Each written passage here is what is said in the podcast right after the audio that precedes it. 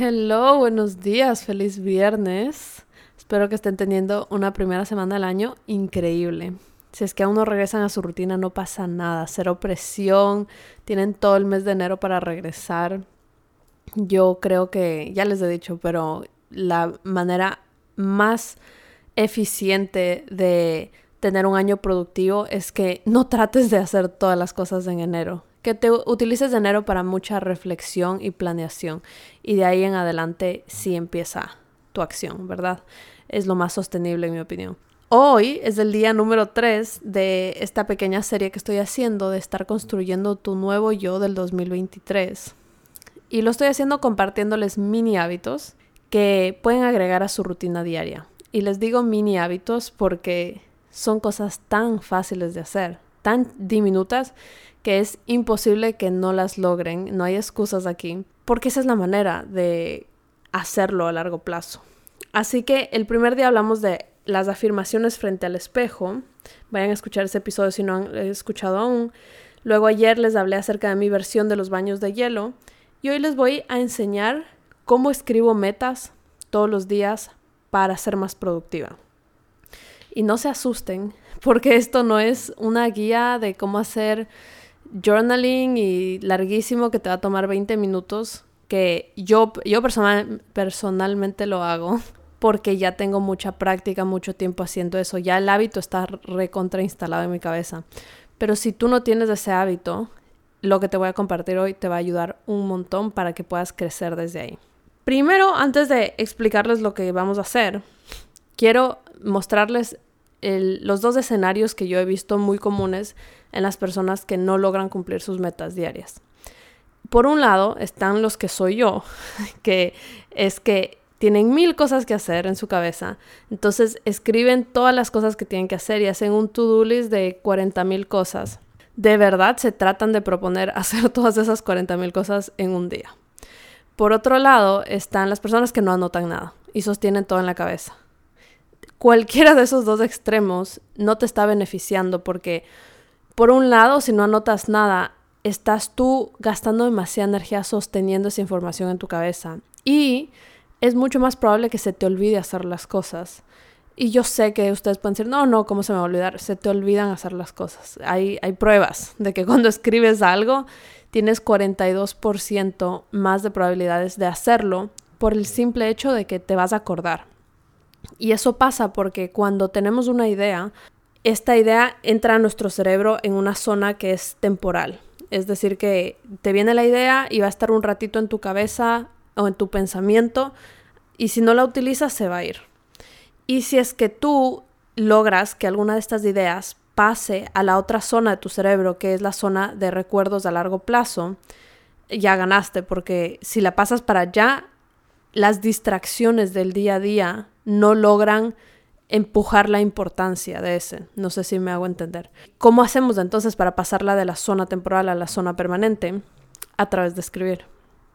Y no tiene que ser que tienen que escribir una planilla de eso y poner 10 veces lo que tienen que hacer.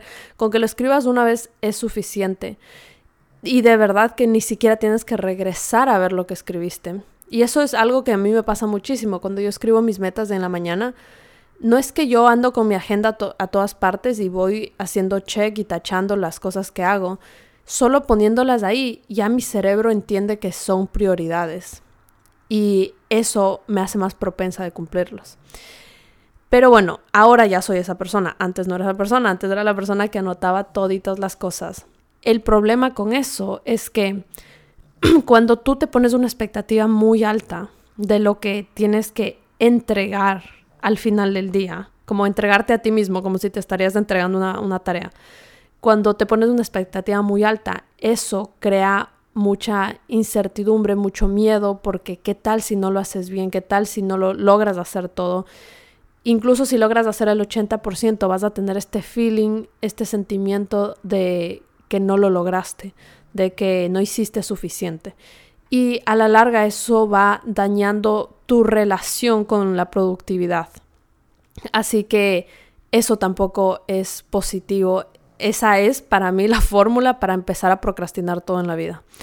y ya por suerte salí de eso y les digo que entonces el punto medio para mí es escribir tres metas diarias. Y como una adicta a hacer cosas todos los días, retirada que yo soy, yo sé que les puede sonar como, wow, tres cosas es tan poquito, pero de verdad que no es tan poquito. Si es que te da más tiempo, más cosas, cool, pero que tres sea tu meta. También no hagas menos de tres. En mi opinión, tampoco menos de tres. Puede que unas sean más chill que otras, pero trata de cumplir tus tres diarias. Entonces lo que vas a hacer es que te vas a despertar todas las mañanas. Puede que te laves la cara, te hagas el café, como tú quieras. Y te vas a sentar. Lo primero que haces en el día es sentarte a escribir estas tres metas no te va a tomar más de un minuto, se los juro, no, no lo piensen tanto, no traten de hacer como esta rutina larga de journaling y que voy a escribir mis metas y luego mis agradecimientos y luego mi mantra y luego dos páginas de journaling.